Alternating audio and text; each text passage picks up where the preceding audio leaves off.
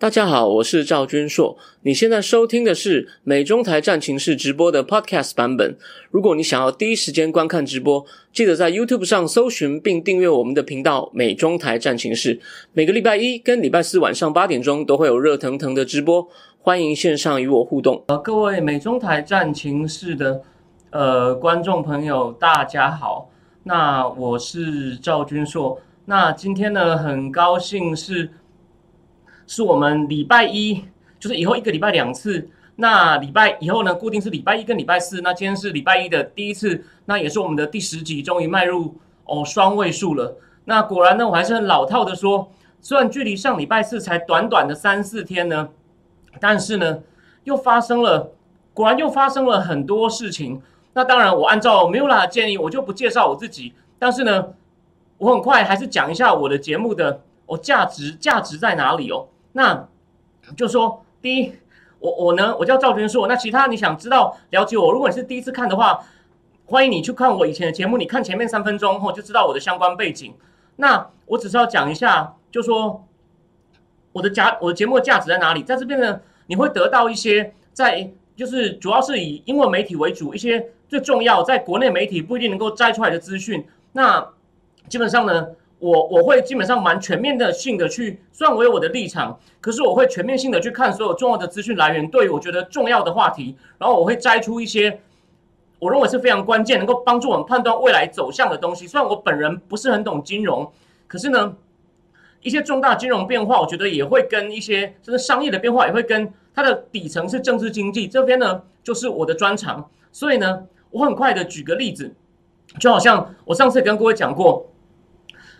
美军的印太司令部司令，他在参议院的 Arms Arm Service Committee 作证。那大部分的媒体都摘出，他认为六年内解放军可能会攻台。但是我在直播里面有提醒大家说，他有提到，如果美美军从美国西岸过来，从阿拉斯加过来，分别要多久？因为都太久，所以日本很重要。哎，果然，另外一个很权威的杂志就是日经跟金融时报同一个集团的 Nikkei Asia，他呢在我的节目后三天，他才把这个讯息。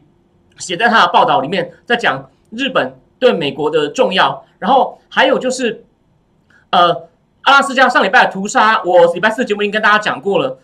这场屠杀一完，前国务卿 Mike Pompeo 就在他的推特上写：“Strength deters bad guy, weakness begets war。”实力才能够吓阻坏人，你软弱只会只会就是引出战争。那这个呢？也在我三个应该三个礼拜四个礼拜前的节目呢，我有提醒大家，庞培奥在保守派年会的演讲里面呢，这句话非常的关键，而且我由此呢，去引申出就是帮大家介绍一点简单的国际关系的所谓现实主义怎么样看国际关系。好，那最后再我再讲一个新的，这个是老梗了。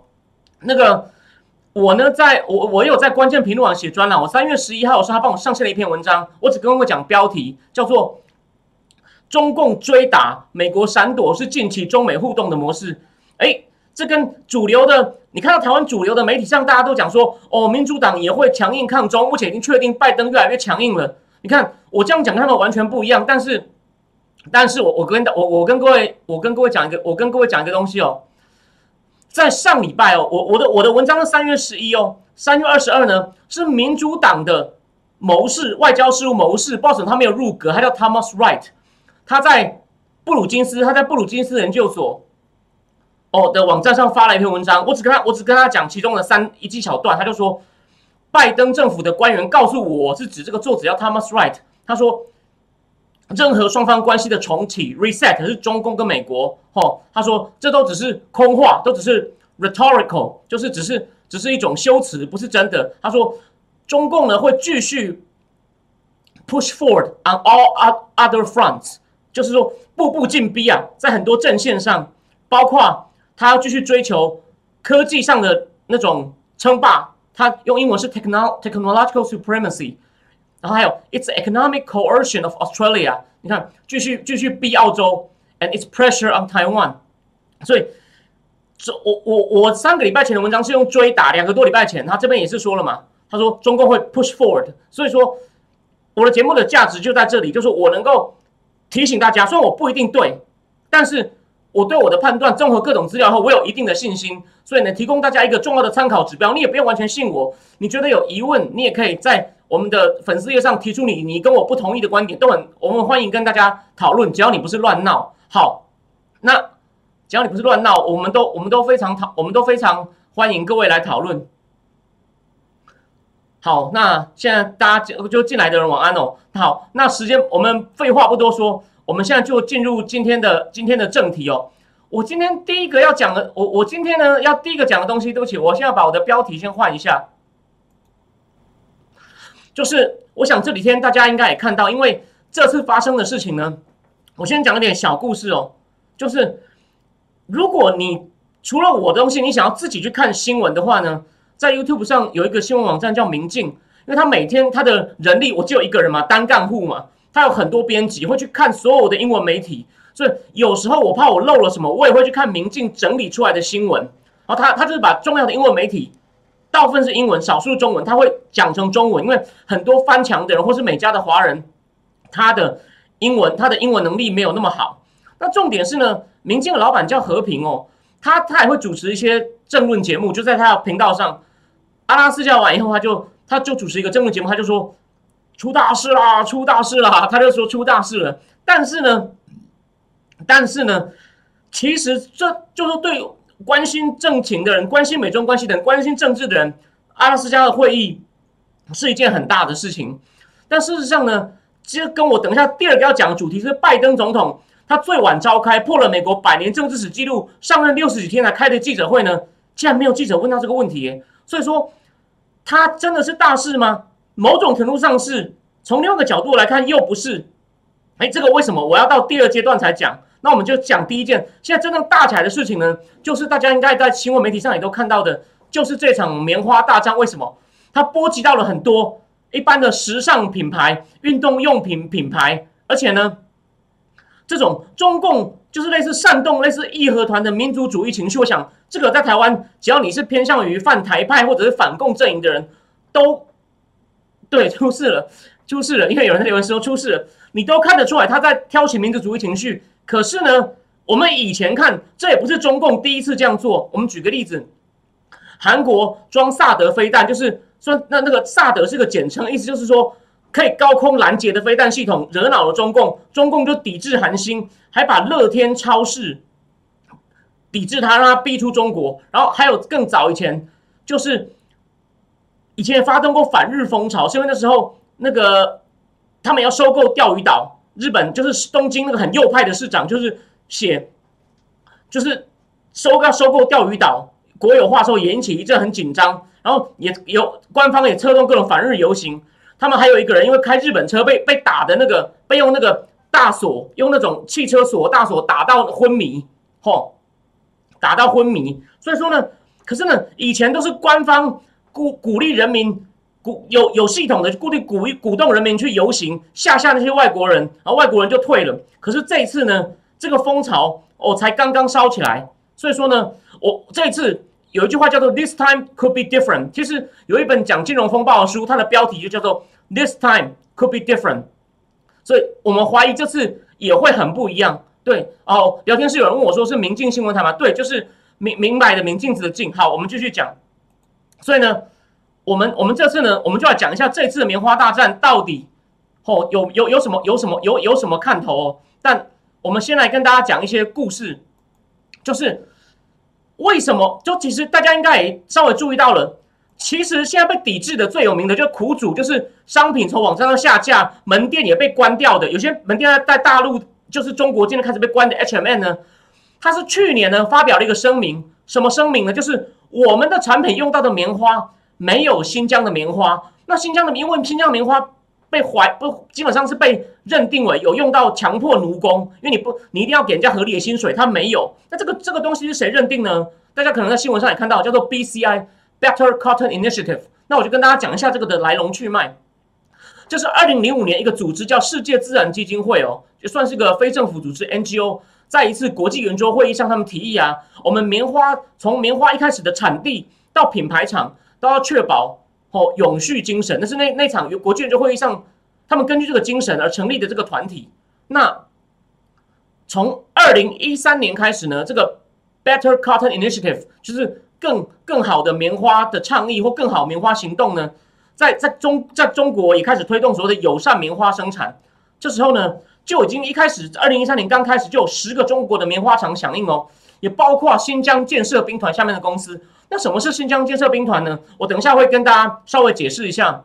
如果有人觉得这个名字听起来很酷，但你又搞不清楚它是什么的话，为什么他会愿意响应呢？因为从现在很流行的，如果各位在公司工作都很流行，大公司流行这个 CSR 嘛，企业社会责任 （Corporate Social Responsibility）。他说，你加入被认证为这是好的棉花，对于中国的棉花农、棉花厂还有品牌厂来说是多赢的局面。所以呢，连有些中国的品牌也也签了，就是接受它的检验，被认证为是好的棉花，符合各种它。规定的要件就好像苹果也会去考察它的供应商，跟供应商有没有虐待虐待员工哦，生工人工作环境是不是好不好好不好？这是哦一样的东西，然后再来，但是呢，妙的事情就来了，这个叫在就 BCI 就他们在中国的办公室呢，Better Cotton Initiative 呢，他们在二零一九年的十一月曾经出一个声明，但这个声明现在下架了，四零四哦，就是那个四零四，但是有人把它备份了，他说。他说一个声明说，在我们发声明的前这之前的两年，就从二零一七的十一月开始啊，新疆建设兵团开始整改，这中共的一个术语叫整理，我也不知道完整叫什么，就整整整顿改造管理系统有大变动。哦，这个听起来很中性哦，听起来像组织重建，当然不是这么一回事哦。我我等下跟大家解释一下哦。所以，因为他们在整改，所以对于所谓执行良好棉花标准，就等于是要让这个公司去认证它的棉花是不是。生产过程是没问题，符合他们的这个组织设定的标准呢，形成挑战。所以在二零一九年的十月十六日，这个 Better Cotton Initiative BCI 正式跟建设兵团终止伙伴协议。所以新疆的棉花是拿不到认证的。这就是为什么那时候很多大牌像 H&M、Nike 等，他们都说，那我们就不能用新疆，不能买新疆的棉花来做原料了，因为它就不符合企业的社会社会责任了。那各位为什么呢？我们就来细说一点从头。哦。这当然就跟那位去年被川普政府制裁的首位新疆书记陈全国有关系啊。他在西藏就以迫害藏人的、是迫害僧侣，要强力铁网改造西藏有名。他二零一六年八月二十九号上任，二零一九年八月二十九号上任，然后呢？你看，他也上任以后，他要开始盖那些大规模集中营，甚至强迫新疆人去劳动，当然需要时间喽，需要时间。所以说呢，根据一个德国学者叫郑国恩，他是读他在一个神学院教书，可是他就去中共的网站，我上次节目有稍微提过，跟从中共自己的官方网站跟官方的文书去做研究，所以是用他自己的资料，绝对不是我乱黑你。他发现。在新疆呢的政府，他们从他们的政府的网站上发现，建造安全维护设施关的预算呢，在两二零一七年增加了人民币两百亿，增幅达到两百一十三哦。而职业训练的经费从一六年到一七年实际上下降的。中共官方不是都说这是职业训练吗？我们只是去极端化，我们给他们技能哦，我们绝对没有迫害他们。然后呢，他他郑恩国还发现，维吾尔族聚集的县呢，建拘留中心的经费翻了四倍。表示大国这个大这是这是一种大规模监禁了，绝对不是在教育。然后呢，郑恩国还把所有所有的官方文件汇总，发现有七十三个和在教育设施相关的标案，总金额达到六点八二人民币哦。所以呢，就是他们在二零一七陈全国上任以后呢，就开始铁腕搞这些东西。然后呢，里面有些人也许他没有被迫害那么惨的，他就是被派去强迫劳动。这个我等一下会给大家别的资料。所以说，你看，就是到二零一七年他上任以后盖好。然后开始运作以后呢，到十月他就不敢让这个 Better Cotton Initiative 的人来查了。不过这件事爆发以后呢，这个 BCI 的上海分部还发表声明说，他们没有发现强派强迫劳动的事情。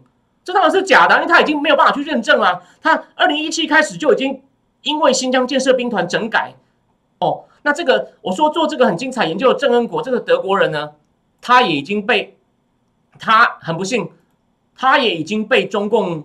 制裁了哦，他也是一个，他也是被列入制裁名单的一个苦主哦，所以说他也是一个被列入列入列入列入名，就是他也是被制裁的人，所以他以后也不能入境，也不能够入境中，也不能入境中共了。那我继续讲哦。那不真正的关键是在陈全国上任的以后呢，没有多久，在二就在他上任不到半年，在上任三个多月，在二零一七年二月，在新疆的一个叫和田的地方发生三个维族人砍伤五个平民的事件以后呢，哎，陈全国就飞回北京开会了，在国家安全会议上出现哦。虽然没有公开记录，但可能就在这个会议上，习近平认可了陈全国所谓的再教育，讲的很好听，就是大规模监禁，在里面呢，强迫你吃猪肉，叫你不要再信回教哦，你。你可能手机里面有有那种回教的那种祷告的祷词的人，就会被这样抓抓去莫名其妙抓去关。好，那我再帮大家讲，我再跟大家解释一下什么是新疆建设兵团哦。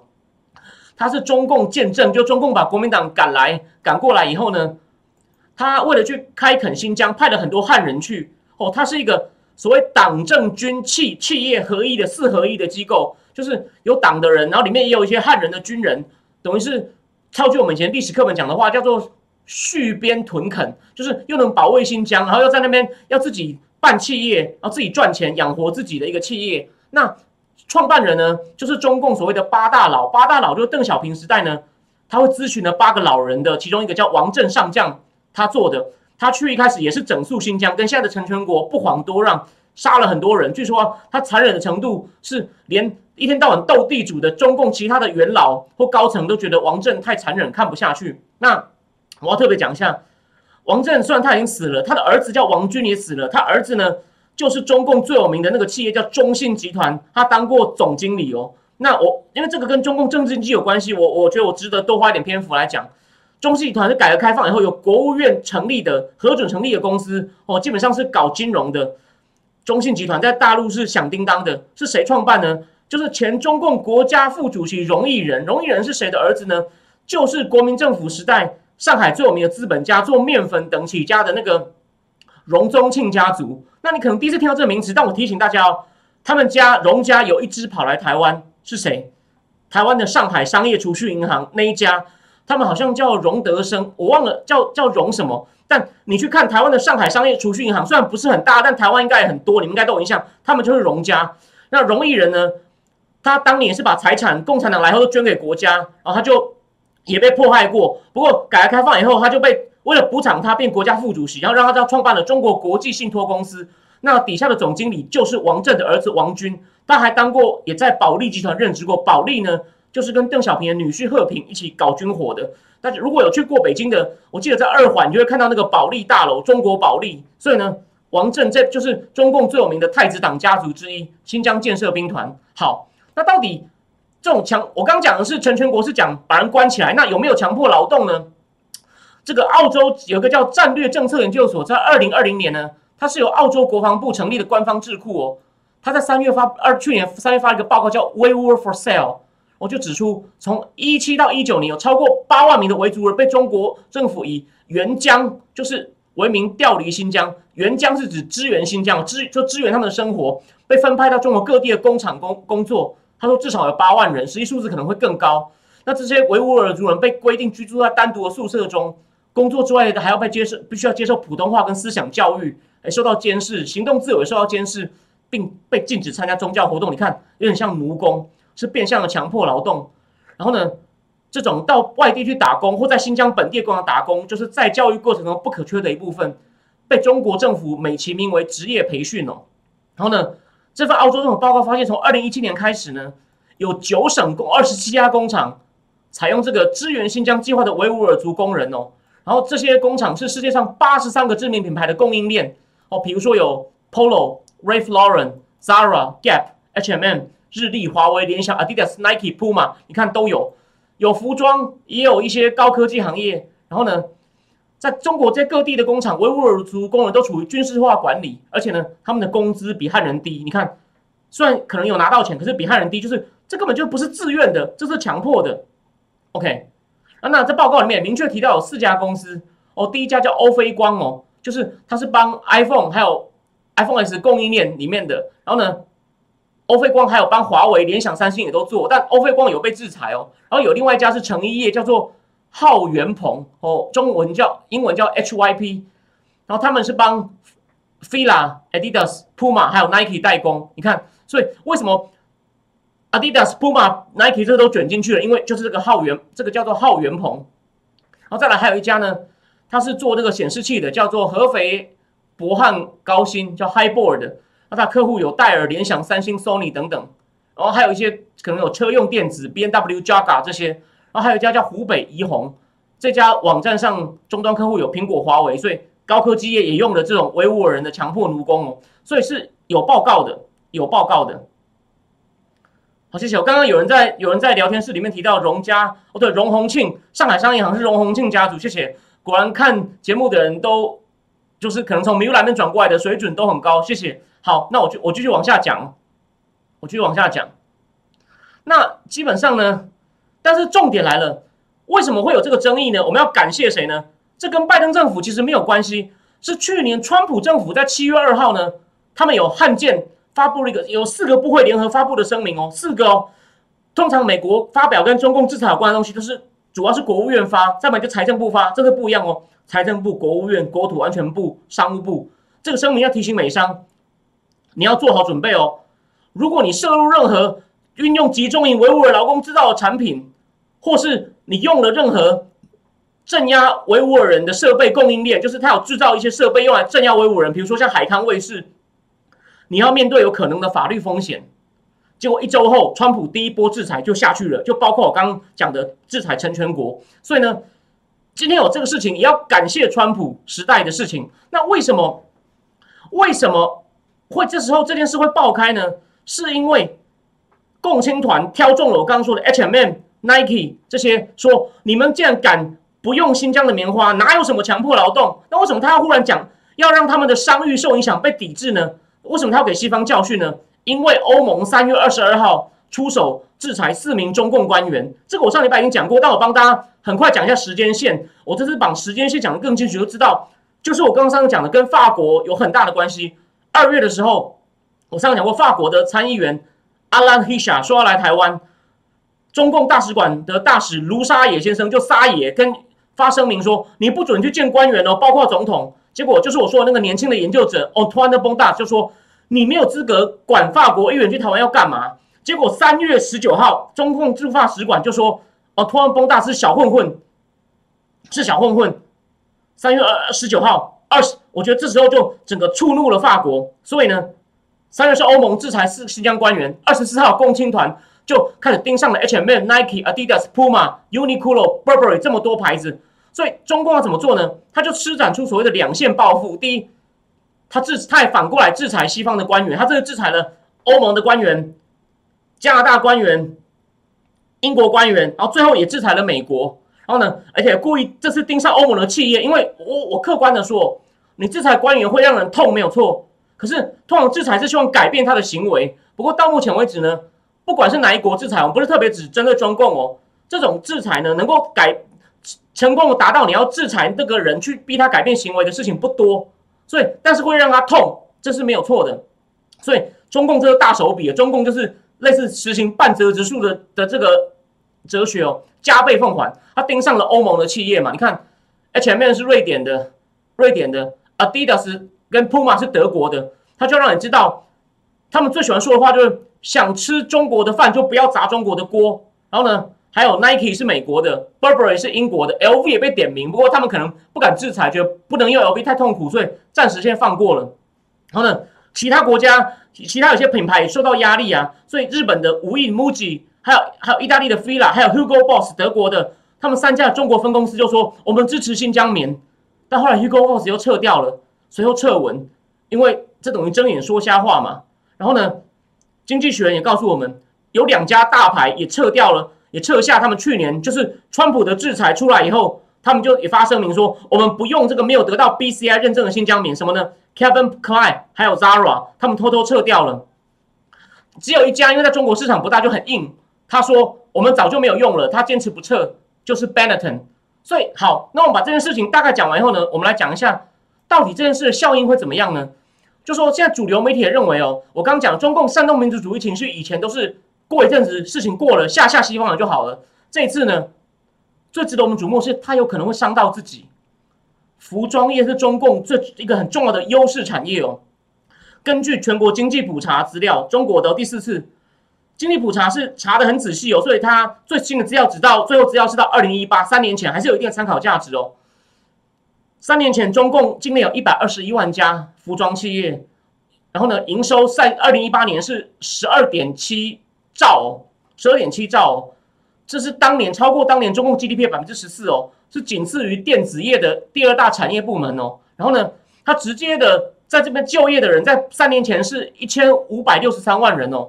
而如果再加上一些种棉花的，吼，大部分都在新疆。中国境内种棉花的八成在新疆，种植面积达到七成。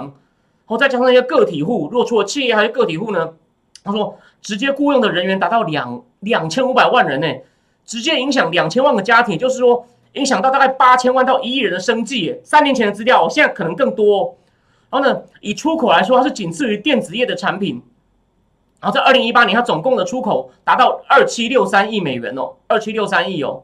所以说呢，反正在全球市在全球市场的份额呢，在二零一八年，中共占了三十三哦，三十三。而且中国的出口总额超过中国占地是全球第一，有三十三，超过第二到第十名。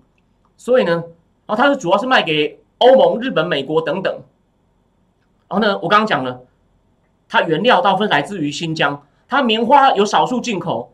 但是它，在国内生产的呢，八成是从新疆来，新疆占的种植面积占全国的七十七十六，所以说呢，如果这个他去这样搞，就说你你你你如果不用新疆棉花呢，我们就抵制你啊！如果要这样逼逼外商的话呢，可能会导致全球服装供应链与中国脱钩。这就是川普当初达到了也想要达到的目的，他自己川普没能做到的是习近平帮他做到，所以难怪是总加速师啊。OK，所以呢，这就会带来棉花消费量的下降，也让棉花的种植业难以复苏，也会让进进一步整个打击。所以说，大家不要不要小看这件事情哦。所以呢，他说这已经不是只是他说，所以说这是我刚引的资料是一个中国内地的网站哦的一篇文章，他说。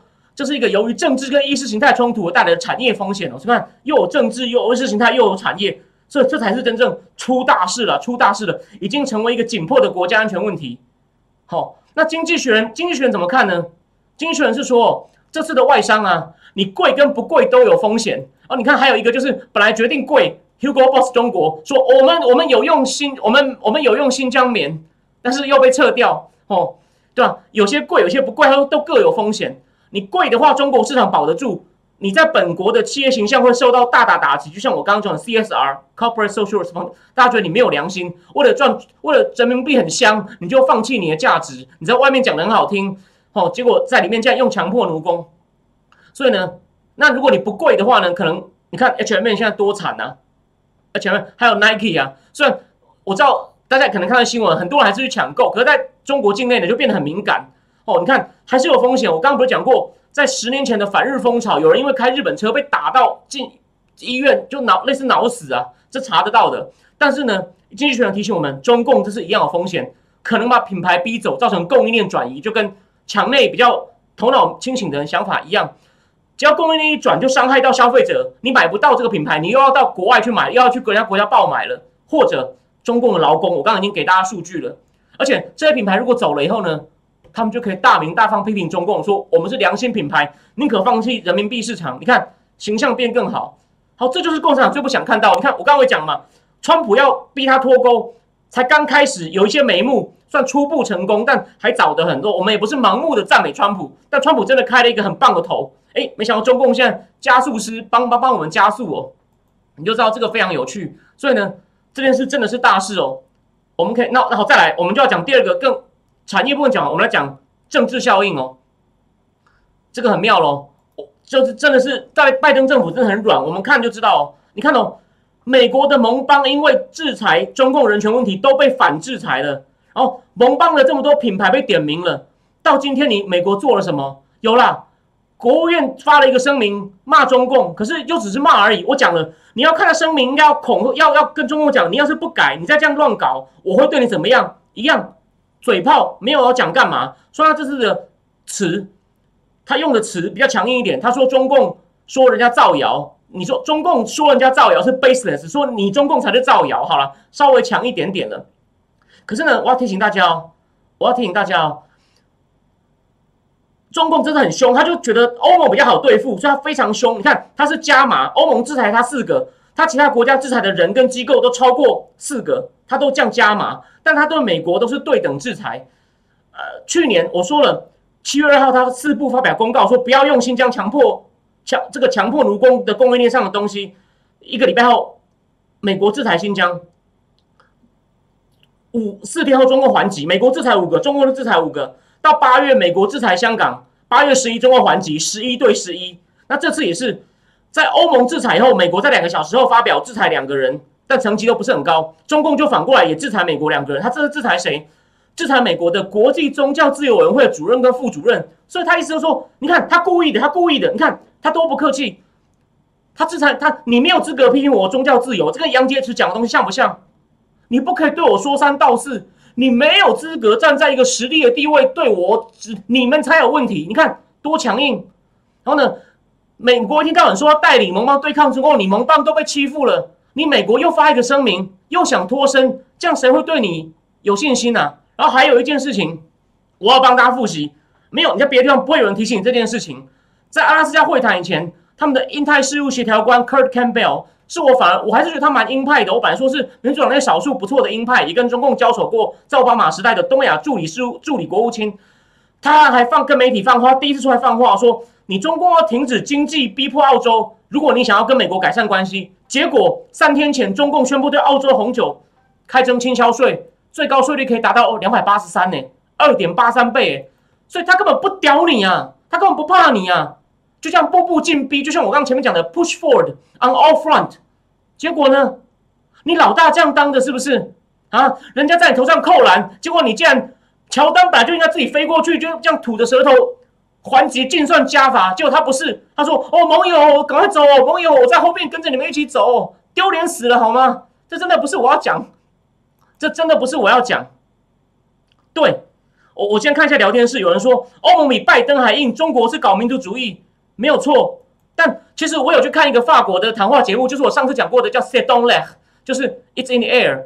有一个来宾说，中共现在把我们当软柿子吃，他用了法文里面的类似那个叫 “weakest link”，就说，然后呢，所以敢对我们加倍奉还。但欧洲怎么回应？我要提醒大家，你们应该有看到新闻的，他们把中欧投资协定审议的流程暂停了。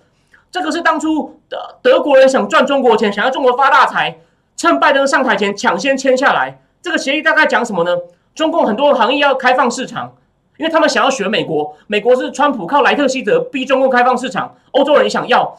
法国可以赚到医院，然后一些德国想要的投资的部门都开放，虽然他们还是没有办法占大股。然后呢，这是最重要的、最重要的成果，就是中欧他们就把这个，然后呢，他跟中共真的花了七年，终于谈。本来是就是如果七年谈不成要重来，他们就在截止前夕前，两边习近平也做了一些让步，开放市场。然后呢，中共的国企如果不有补贴，你要公也要透明，然后呢，也要保护智慧财产权，就是很多当初美国人跟中共手上敲到的，德国、欧洲也拿到一些了，但是要经过欧洲议会的批准，他们现在暂时停止了。你看多硬，你要害我赚不到钱，好，那我们当初谈好大家可以发财东西，我们也全停。欧洲人比拜登硬多了吧？这不是我乱讲吧？看到没有？这个叫这才叫真材实料，不是发一张声明说 We are concerned, we stand with you 就想打发掉。所以你就看到。我我的意见跟你看到主流媒体分析都不一样。谁跟你讲美国政府能强硬抗中？他是嘴上很强硬，动作非常软。欧盟这次真的是被气到了，就是我们就硬到底。还有连就算连就是只只只纯嘴炮，英加拿大跟英国也比较强。在中共制裁加拿大后，加拿大外长直接说中共是校园恶霸，英国就召见中共的驻英国大使。那我想请问各位，崔天凯有被召见吗？没有。有人召见真黑卡吗？当然没有，还让他又在那边放话。好，那我最后跟大家分析一下，这个可能你们也是在其他地方不一定会看到的。哦。为什么欧洲这次会那么硬呢？除了被欺负，就是我刚刚说沙野卢沙野在法国沙野外呢，法国总统马克龙也要连任的，他明年要连任。他现在其实很灰头土脸，因为疫情的关系。当初他是跟那个极右派的国民阵线那个那个马黑勒班两个人在第二轮对决，他们是第一轮。得票最多，没有人过半的话，最多的两个人在第二轮再打再对赌一次，一定可以有人过半。左派很很讨厌极右派，虽然他们也不喜欢马克龙，这左派当初支持马克龙，这个左派说我们不一定会支持你的。然后呢，马克龙是中间派，他本来是左派总统的经济部长，后来自己出来选，然后呢，他后来就比较靠右，可是呢，这是右派说我们要自己推人，所以马克龙他如果这是，然后呢，右派的人真的比较讨厌中共，然后极右派就上次跟马克龙选的马希冷判那边的人，他们也都觉得中共就是掠夺者，所以呢，马克龙的压力很大。他不应会有很大问题，所以我觉得这次也是重要的原因。然后另外一个就是最怕得罪中共的梅克，他要下台了，所以阻力结束了，法国有主导权了。哦，这是我猜测，不是说一定，但应该还没有人告诉你这样的分析。所以在欧洲的情况是对抗共有利的，绝对比拜登比拜比拜登好。所以呢，这就是目前有人说拜登政府也只能寄望欧盟了。对，有道理，有道理。我我认为可可能可能是这样子的。好，那最后呢，第一个话题呢，好，我今天可能还是一样会讲到大概八点五十左右。当然，中共呢现在开始在加码，很多人都说他们阿拉斯加谈崩，美中各自在清点盟友。我认为美国没有在清点盟友，虽然布林肯在阿拉斯加谈完后又跑去北约。可是我觉得他北约一样又发表一些很不很模糊的声明，他到底能不能拉到欧洲人跟他一起，还是欧洲要维持他自主性？我们自主抗共？我认为美国根本没有做到什么事情，反而是现在世界上的二等强国都在自力救济，就是像日本啊、韩国。对我先插个话，日本跟印尼也签订一个协议，也是针对中共的，你看到没有？然后连菲律宾都针对那个中共的民船，他派出战斗机上去看，然后说。叫一直暗指他们，你们赶快散，不要在那边骚扰我们的海域。所以大家都在自力救济。为什么？一定没有人用这个角度解释过。大家不信任拜登政府，那中共再来怎么布阵呢？要进一步施压美国，就往前面。为什么主要主要怎么样进一步追打美国呢？王毅去了土耳其、伊朗跟沙特阿拉伯。虽然土耳其还算有民主，他被抗议，因为抗议他压迫新疆人。他跟伊朗签了一个二十五年的长期战略合作协议，而且中共已经又大量跟伊朗买油，不管美国制裁。只要中共买油，他已经买到数量已经多到啊，伊朗已经根本不用管美国了，不用担心美国对他撤制裁，他光光赚中共给他的油钱就够多了。然后呢，在沙特阿拉伯呢，那个王储就是那个很年轻的，比我还小，他十岁左右，我已经四十几了。王储还公开赞扬中共的新疆穆斯林政策哦，因为这个王储跟拜登处不好，拜登公布报告说他就是指使三年前在沙特阿拉伯驻土耳其使馆把那个土耳其记者卡绍吉。肢解还把手指割下来的，就是他是指元凶，所以王储这次也跟美国对着干哦，你就知道很精彩。好，这个呢，所以我就提醒大家哦，我认为呢，中共已经开始在集结集结盟友，中共已经中共已经在集结盟友，就是准备进一步，说不定他我的预测是，甚至可能会继续叫北韩射试射更多飞飞弹，然后呢制造制造给美国的压力哦，我我大家可以预期哦。好，那。好，再来呢，我们来讲一下我们伟大尊敬的拜登总统呢，他破了美国政治史上一百年的记录，最晚开的总统记者会。那其实呢，进去问大致上，我先跟你讲大致的情况哦。大家问的问题都很友善，没有什么太尖锐的问题。好，那我们现在我先帮大家很快的过，就说讲一下大致的内容，然后呢，然后呢，我们再来我再来讲一下那个意涵哦。第一，他主要是在讲。内政问题最迫切就是移民，移民我已经讲过了，所以有兴趣的人可以回去补前面的节目。如果你还没看过，他都在硬凹哦。他为什么硬凹呢？他说现在增加的人数只是季节性的，但其实早就国根据国土安全部自己的数字，媒体早就做出来那个表。他把你就看到二零二一今年的人数就是历年新高。拜登说没有，这只是季节性的增高，每年每次季节性都会增高。没有做，川普时期同样时期也高了一次，但还是没有今年这么高。而且川普后来用了一些方法，把人就降下来了。然后呢，很多人就是冲着因为觉得拜登会比较宽松嘛，就是他软嘛，移民不都穿着那个衣服，President Biden，Please let us in，就拜登就还在那硬凹说，不是因为我比较好，不是因为 I'm a good guy，他们才来的，是因为有些其他的因素，移民问题完全硬凹。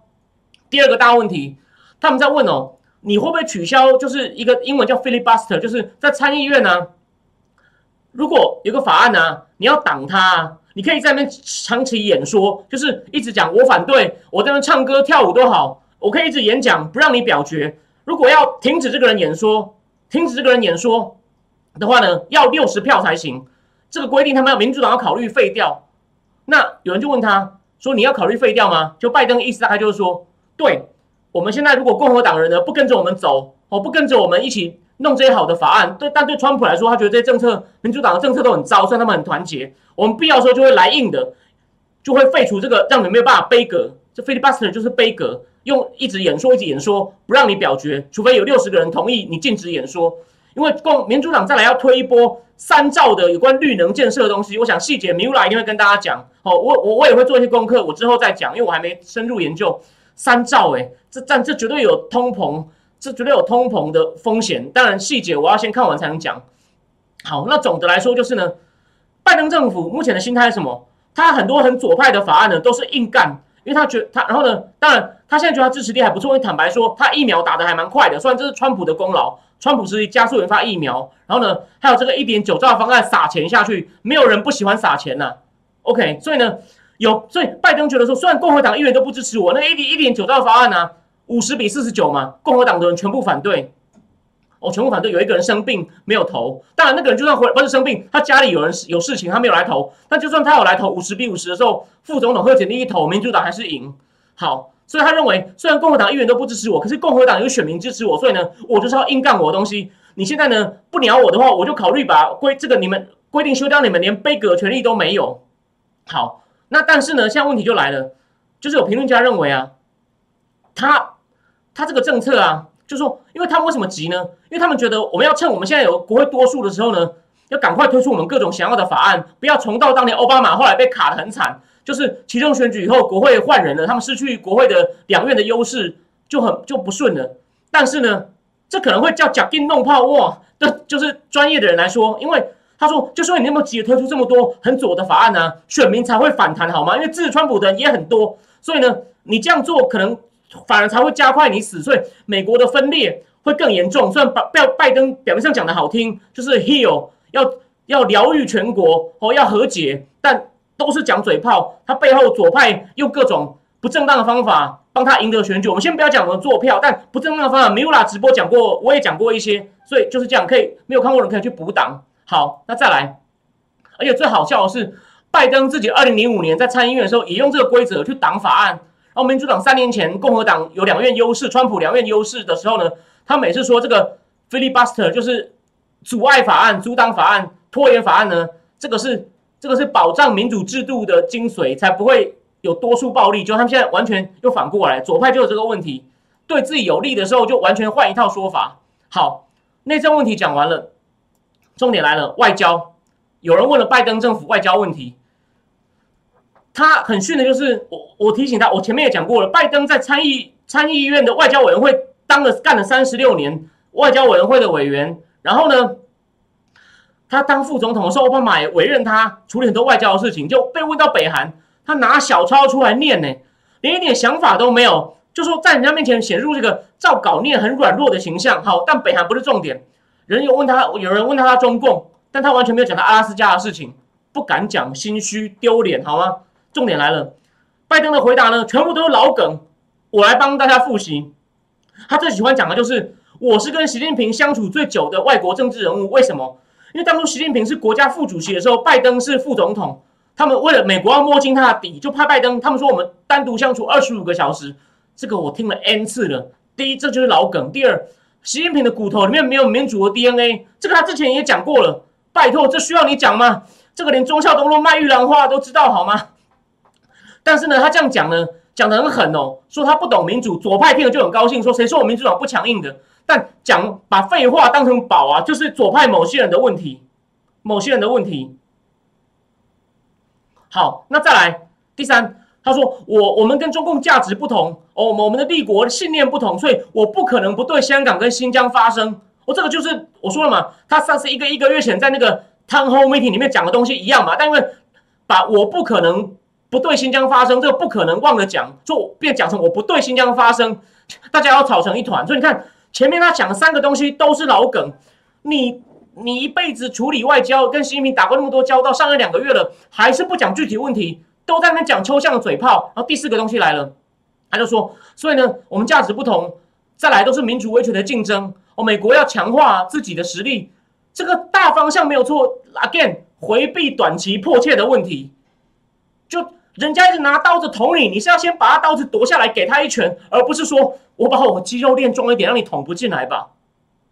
So，或者说我要先练好的武术，你应该是当场先夺刀，而不是说哦，我先来把武术练好，然后我就可以把你的刀顺利夺下来，对吧？他们就是搞不清楚轻重缓急，这个我前面已经骂过了，所以呢。所以呢，我最后一段小段呢，我最后小段呢，我帮大家总结一个，虽然我前面已经讲过了，其实美国的剿共在川普时代等于设下五大战线哦，有三个操之在己：关税、科技封锁跟印太的军事合作。那客观的讲，这三点拜登政府不敢撤，都还维持住了。可是维持住就要强硬吗？你只是你是收割人家，收割人家，然后讲的自己多威风，这是为什么我要骂的原因。这是操之在己的，目前为止还可以，我们也不乱黑他。可是呢，OK，可是呢，有两个是操之在人的。第一个是川普时代也还没做，就是讲要疫情救责；第二个就是香港、新疆的人权迫害，就是超就中共在做，我们就要制裁他，看他会不会停手或考虑到后果。那就这是一种追打的东西。那拜登政府已经放弃了。布林肯今天有讲，我们不打算对疫情的问题再对中共救责，我们会我们有一套更长远的计划。你看。永远就是避重就轻，说我有好大一盘棋，C，所以呢，这个能够操之在人，但我们有希望把透过制裁或其他方法把它扭转，变成超，也能够迟早慢慢变成操之在我的呢，他已经放弃了，所以就是大家可以注意这这我这个观点，然后最后再来，布林肯在阿拉斯加完以后，他被访问都说我们在气候、伊朗武器扩散、阿富汗、北韩，我们有利益交集，这不就暗示只要中共这地方合作，就可以跟他换吗？说不定那些制裁，他现在维持住制裁就撤了。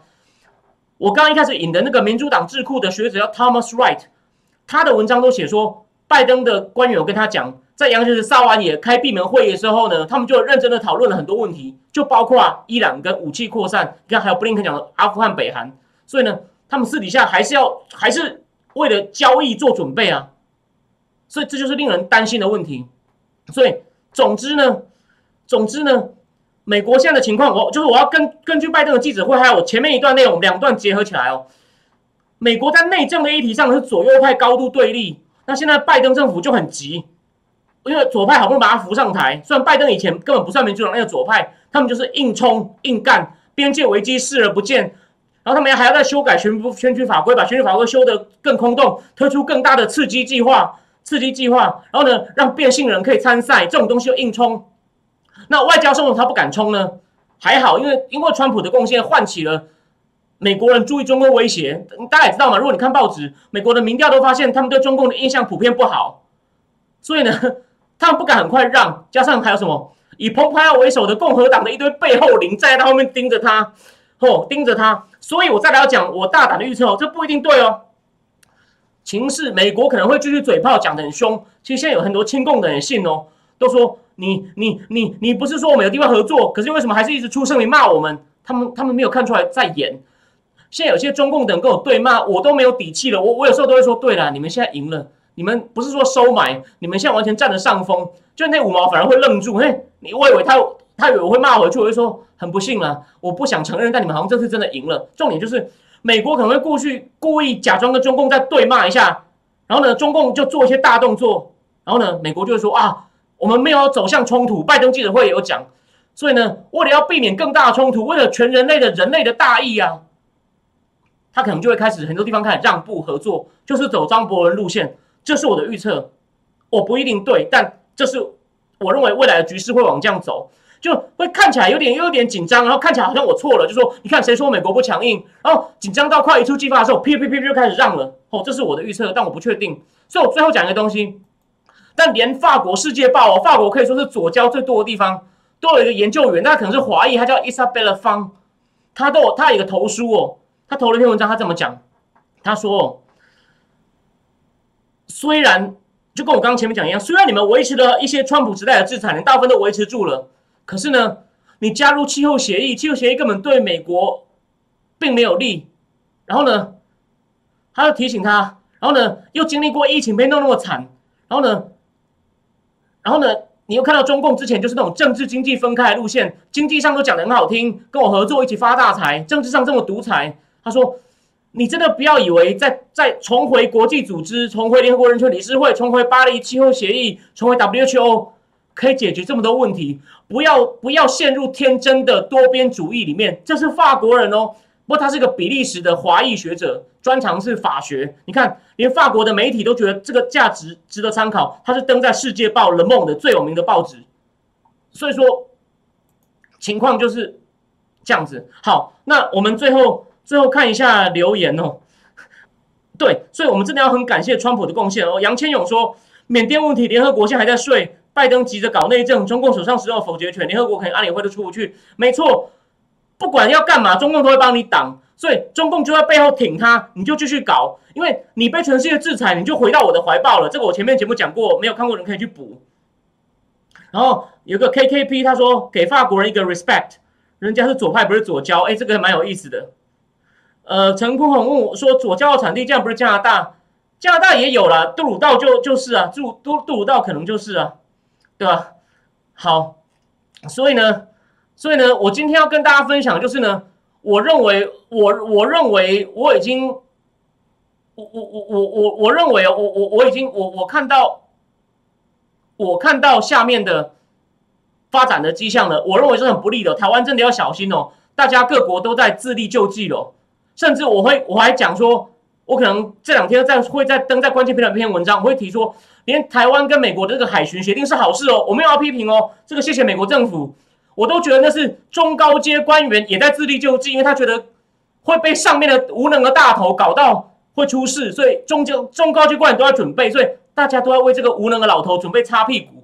这是我最后一句话。好的，那谢谢大家。我相信三天后中间因为又发生很多事情，我们礼拜四呢再来继续讲。哦，对我最后讲，我本来答应我要提那个什么马格尼斯基法案的故事，我可能就礼拜四礼拜四再讲，但我最后讲一句话哦。这种制裁官员啊，虽然不能够，比如说这个官员迫害人权，你制裁这些官员呢，虽然不能够让这个国家从此以后没有迫害人权，可是我念一小段里面的话哦，签证制裁等于断了那些俄罗斯骗子的后路。共产党政府垮台后，贪腐的俄罗斯人开始在世界各地流窜，他们的生活纸醉金迷、奢华无度。从蒙尼卡罗的五星级饭店到比利时比比比佛比佛利山都有他们的身影。如果能说服美国他政府限制他们入境，势必都会对俄罗斯上流社会造成莫大冲击。这对中共也成立啊！哦，最后谢谢哦，安康妈妈你好，有一位很支持我的观众这时候上来了。好，那我讲到这边呢，大致上就是这样子。所以呢，大家皮带就是 buckle your seat belt，皮带绷紧。我认为局势会越来越动荡，会越来越动荡。然后呢，这就是我们难得一见的大时代。好，那今天谢谢大家第一次来收看礼拜一晚上的第一次直播。我们以后呢，哦，好，我们礼拜四再见。哦，一定会有一些新的话题。好，谢谢各位，谢谢各位，晚安。